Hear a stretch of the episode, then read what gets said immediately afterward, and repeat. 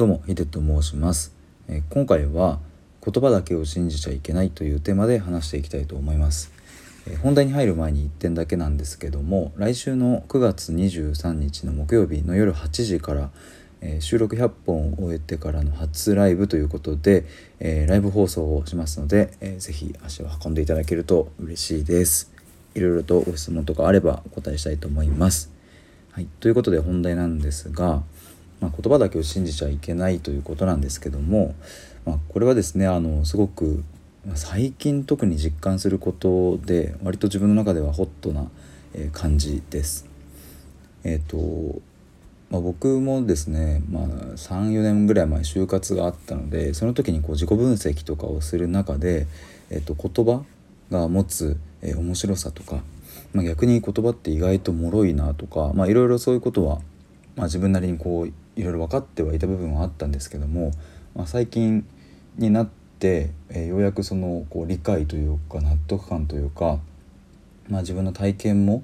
え、増えていきながらこの言葉だけを信じちゃいけないっていうことがすごく身に染みて分かるようになりました。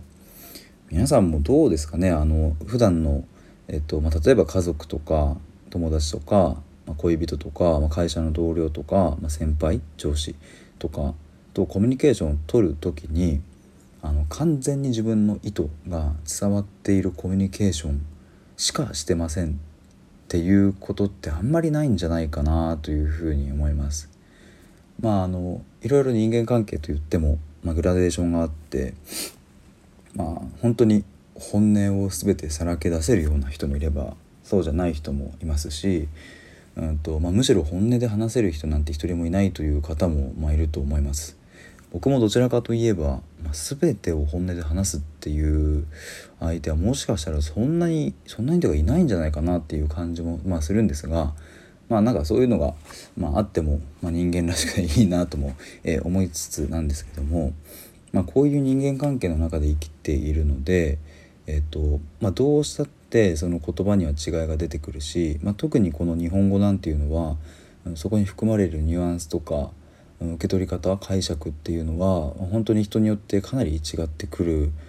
と思います。特にですねあの本当に会社とかでもまあいろいろあると思うんですけどもあとまあ恋人関係とかで、えー、例を出すと、うん、なんか分かりやすいかなというふうに思うんですが恋人同士ってなんか本当にしょうもないことで喧嘩したりとか、うんと、多分傍から見たら「え何をそんなことでイラついてんの?」みたいなことで、えっとま、ちょっと言い争いになったりとか、まあ、あると思うんですけどもなんかそれってすごく面白いなと思っててえっとおそらくですが、えっと、友達関係の中では起こらないような喧嘩とかも起こるわけですよね。でその真意というか真相は一体何なのかって言ったら、うんとお互いにお互いのことを例えば好きだからだしお互いにお互いのことを大切に思っているからではあるんですけども、まあ、それ以上にお互いがお互いに対して期待を向けている自分の理想であってほしいというような、まあ、そういう期待を向けているからというのも、まあ、一つあるんじゃないかなと思っていまして、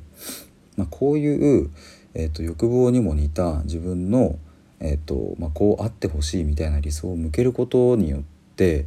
えっと、言葉相手から出てくる言葉の解釈っていうのは、まあ、相当着色されるんだろうなというふうに思います。まあ、なので例えばですが、まあ、彼氏さん側がポロッと「まあ、あの女優可愛いよね」みたいな感じで言った何気ない一言がと彼女さんの方を、まあ、傷つけるじゃないですけど「何それ?」みたいになって「で何それ?」って言われた彼氏側の方は逆に何？みたいな女優可愛いって言っちゃダメなの？みたいな